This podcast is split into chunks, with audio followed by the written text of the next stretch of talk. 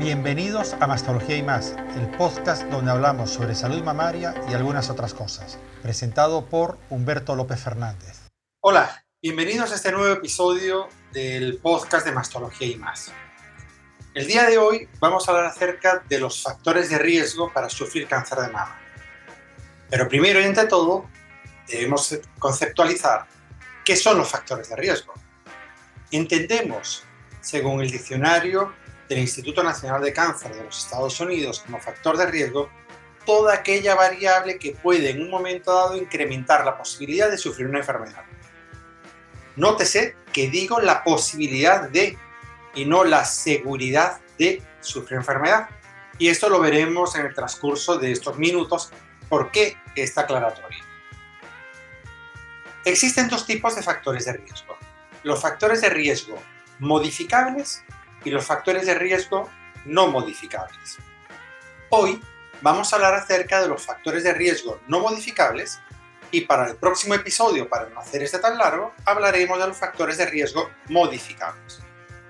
Entonces, ¿qué son los factores de riesgo no modificables? Pues son aquellas variables que podemos tener para sufrir un cáncer de mama, pero que no podemos cambiar, que no podemos modificar.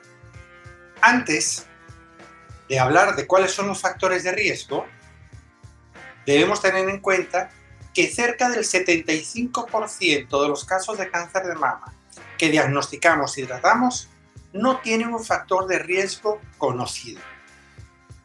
Y que los factores de riesgo relacionados con la herencia, es decir, el cáncer de mama hereditario ligado a mutaciones genéticas, aunque antiguamente se hablaba que era cerca de un 15%, hoy en día con las investigaciones que tenemos sabemos que no llegan al 8% y hablaremos un poquito más adelante de esto. Vamos a ver cuáles son esos factores de riesgo no modificables. Vamos a hablar fundamentalmente de cuatro. Sexo, edad, factores genéticos y la historia personal y familiar. Vámonos con el primero, el sexo. El sexo es el sexo marcado genéticamente, es decir, el sexo biológicamente al momento del nacimiento. Sabemos que de cada 100 casos de cáncer de mama, 99 suceden en mujeres y uno en hombres, es decir, el 1% en hombres. Esas estadísticas en algunos países ha ido cambiando un poco y estamos en el 1.5 o 2%, depende de la estadística del, país que revise. Esto puede hacer cambios desde el punto de vista del sexo genéticamente al nacer, pues no. Pero ahora se nos va a abrir un mundo nuevo con el tema de los hombres y mujeres trans, porque encima de su sexo genético al nacer, hay una serie de intervencionismos quirúrgicos, médicos hormonales, etcétera, que todavía no sabemos cómo va a influir en la cantidad de casos que vayamos a tener y su posterior manejo. Pero esto es tema de otro capítulo. La edad. A mayor edad, mayor riesgo para sufrir cáncer de mama usando una publicación del National Cancer Institute o Instituto Nacional de Cáncer de los Estados Unidos, ellos tienen que el riesgo de una mujer de sufrir cáncer de mama a lo largo de la vida es una cada ocho. Sin embargo, no se distribuye de forma uniforme en todos los rangos etarios, sino que se hace más fuerte a partir de los 50-60 años. Es por eso que muchos programas de pesquisa se estaba hablando de comenzar la pesquisa mamográfica a partir de los 50 años. Esto ha ido cambiando un poco.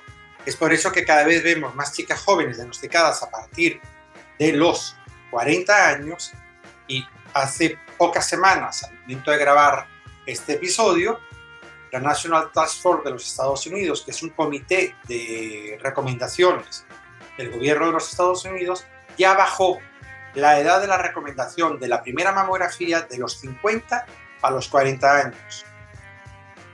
Cuestión que ya veníamos avisando desde diferentes sociedades científicas a nivel global que debería ser. Comenzar la primera mamografía a los 40 años y después con una periodicidad anual, no bianual, es decir, no cada dos años, sino cada año. Pero esto también lo hablaremos en un episodio subsiguiente. Un punto que quiero tomar en cuenta aquí, y aunque es muy poco frecuente que tengamos a una chica por debajo de 40 años diagnosticada con cáncer de mama, no debemos desestimar nunca cualquier signo de sospecha, por mínimo que sea, con una mujer menor de 40 años, ya que de no hacerle caso pudiéramos estar diagnosticando posteriormente y de forma tardía esa enfermedad. Entonces, independientemente de la edad, cualquier signo de sospecha debe ser atendido y manejado adecuadamente. Seguimos con más factores de riesgo no modificables. La menarquia. La menarquia es la edad a la que se desarrolla una mujer. Y después tenemos la menopausia, que es la edad en la que sucede la última regla y que da paso posteriormente al climaterio, que es la época de la vida postmenstrual. Si bien es verdad que la menopausia la podemos modificar, bien sea con medicamentos, bloqueadores hormonales, o bien sea con cirugía, quitando los ovarios, haciendo lo que nosotros llamamos una oforectomía. Pero en condiciones habituales es un factor de riesgo no modificable. ¿Por qué influye estas dos edades de la vida? Porque si una mujer se desarrolla muy precozmente, pero su menopausia viene muy tardíamente, la cantidad de años de vida fértil de esta mujer, la cantidad de años de vida con influjos hormonales sobre la mama que tiene esta mujer, va a ser mucho mayor que si una mujer se desarrolla tardíamente y la menopausia le viene precozmente.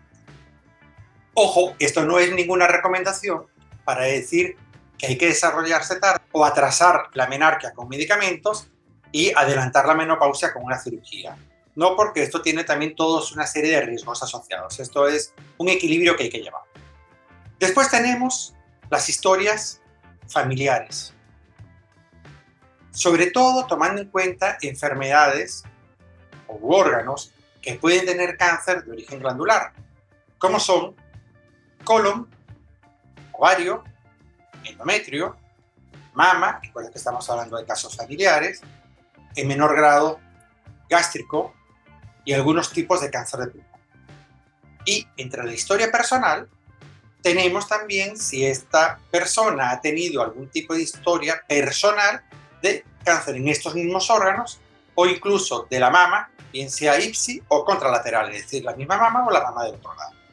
Algunas enfermedades benignas de la mama también pudieran incrementar en un momento dado el riesgo de sufrir cáncer de mama, sobre todo estas enfermedades que aunque son benignas podemos llamar de retornos.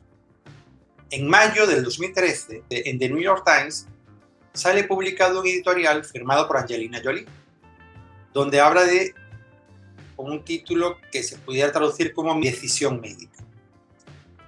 En este editorial, ella comenta que tiene antecedentes familiares para cáncer de mama y para cáncer de ovario y que decidió someterse a un test genético, donde se le descubre una mutación por un gen que se llama BRCA, o le dicen en algunos sitios.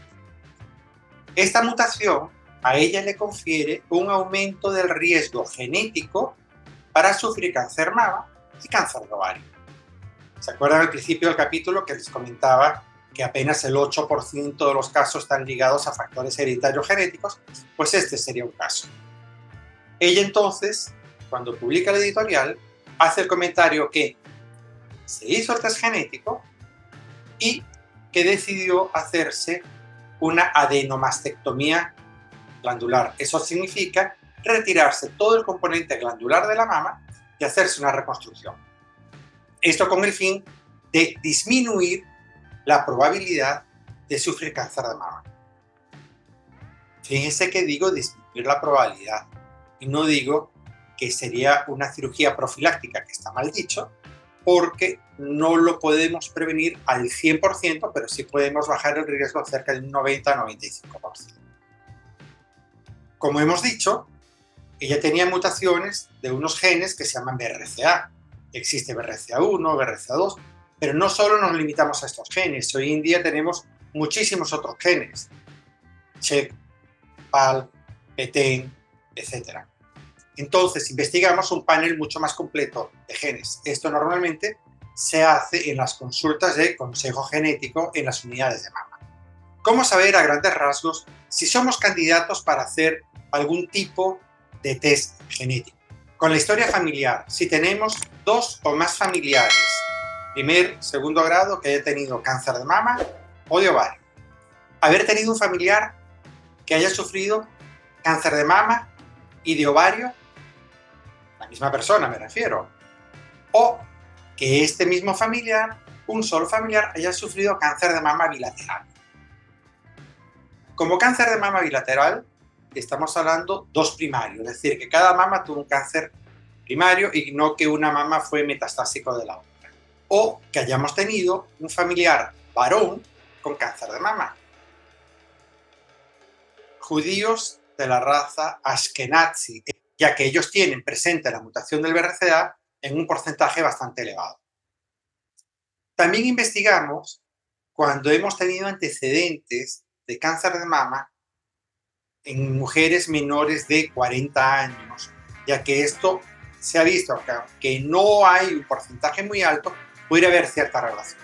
Ha llegado a este punto que es importante aclarar que no es conveniente crear una patología, una enfermedad que se llama de alto riesgo. La persona de alto riesgo sabe que es una persona que pudiera llegar a sufrir enfermedad y que podemos tener herramientas hoy en día para disminuir la probabilidad que esto suceda. Pero no significa que esta persona tiene que considerar que está viviendo toda la vida, valga la redundancia, con una espada de Damocles a punto de cortar el Sino significa que debemos hacer algún tipo de intervención. Esta frase de no crear un paciente de alto riesgo la dijo en mi época del máster en la Universidad de Barcelona mi profesor y amigo, el doctor Miguel Praz de Puig, cuando estábamos precisamente hablando de alto riesgo. Si nosotros vamos a hacer algún tipo de investigación para saber si tenemos una paciente que pudiera ser de alto riesgo, y me autocorrijo, para saber si tenemos una persona de alto riesgo, porque la persona de alto riesgo no es paciente, no está enferma, tiene una probabilidad de sufrir una enfermedad y esto no lo hace paciente. Si tenemos una persona con alto riesgo para sufrir la enfermedad, lo que debemos es ocuparnos en cómo hacer para disminuir el riesgo, bien sea con vigilancia estrecha, para diagnosticar cualquier lesión de forma muy precozmente, esto se llama prevención secundaria, bien sea con algún tipo de intervencionismo médico, algunos medicamentos en un momento dado podemos usar en conjunto con nuestros compañeros de oncología médica, o con algún tipo de intervención quirúrgica que me permita disminuir este riesgo. Pero lo importante es que esta persona tenga calidad de vida y viva ocupada y no preocupada. ¿Qué más podemos hacer? Ya que no existe vacuna para prevenir el cáncer de mama, no existe ninguna vacuna que yo me pueda poner y decir ya con esto no me va a dar cáncer de mama, existen vacunas para cáncer, entre paréntesis, pero para cáncer de cuello uterino, porque está muy relacionado con el virus del papiloma humano, y para cáncer primario de hígado por el virus de la hepatitis, que no es hepatitis A, que es hepatitis BC, que puede ocasionar cáncer primario de hígado. Entonces, ya que no tenemos vacuna para el cáncer de mama, lo que tenemos que hacer es prevención secundaria. La vacuna sería de prevención primaria. ¿Y cómo hacemos esta prevención secundaria? Con controles mastológicos rutinarios, mamografía a partir de los 40 años. Si somos personas de alto riesgo, incluso si tenemos ya algún tipo de análisis genético realizado y nos dice que tenemos alto riesgo, entonces aquí entra en perspectiva otra serie de protocolos para hacer diagnósticos precoces. Estamos hablando en chicas jóvenes, menores de 40 años, protocolos con resonancia magnética para hacer pesquisa mientras no cumplen los 40. Esto es porque por debajo de los 40 años la mamografía puede ser no adecuada para diagnosticar ciertas lesiones debido a la densidad de la mama, porque la mama es muy blanca y no se ve adecuadamente. Entonces, en estas personas se pudiera todo en conjunto, el equipo médico, el equipo de imágenes, etcétera, decidir iniciar protocolos de seguimiento con resonancia magnética. Tenemos que recordar la importancia de hacerse los estudios de forma periódica y que sean estudios de buena calidad. Nunca debemos aceptar estudios de mala calidad. Esto, sobre todo, para aquellas personas que viven en países donde no existen pesquisas de orden poblacional organizadas por el Estado sino aquellas personas que viven en otros países donde las pesquisas son oportunísticas. En otro episodio hablaremos de lo que es la pesquisa, la mamografía, etc. Pero esto significa cuando yo voy a hacerme el control porque yo quiero ir a hacerme el control y no porque el Estado organice un plan de pesquisa donde convoca a la población a hacerse cada X tiempo la mamografía en un sitio determinado y que haya pasado ciertos controles de calidad. Entonces, para estas personas que viven en otros países, no aceptar estudios de mala calidad. Lamentablemente, hay gente sin escrúpulos que monta unidades de mamografía. Hablo de mamografía porque es el puntal de las imágenes de pesquisa mamaria. Monta equipos de mamografía de mala calidad, equipos analógicos, equipos que tienen más de 20, 25 años de uso, así sean digitalizados, pero siguen siendo analógicos. En estas mamografías se pueden escapar lesiones pequeñas que con un método digital, con una mamografía 3D, sí se pudieran haber diagnosticado, y esto hacer cuando se diagnostique uno, dos, tres años después, ya esté en un estadio mucho más tarde. Entonces, lo importante de hacer estudios de buena calidad, que sean debidamente revisados, informados por un especialista en imágenes, un imagenólogo, que además tenga experiencia en la imagen esto es vital, importantísimo si queremos buscar cosas milimétricas. Y con esto entonces llegamos al episodio de hoy donde estuvimos hablando acerca de los factores de riesgo no modificables, con algunas pildoritas y adelantos de cosas que vamos a ver en otros episodios. Los espero entonces para el siguiente episodio, donde estaremos hablando de los factores de riesgo modificables, aquellos que podemos en un momento dado cambiar para disminuir el riesgo de sufrir cáncer. Si les gustó, suscribirse, darle me gusta, cinco estrellas en la plataforma de audio que estés oyendo y entonces nos vemos, nos escuchamos en el siguiente episodio. Hasta luego, gracias. Y esto ha sido todo por el capítulo de hoy en Mastología y más. Recuerda que me puedes seguir en redes sociales como arroba mastologíahlf y en la página web mastologiahlf.com.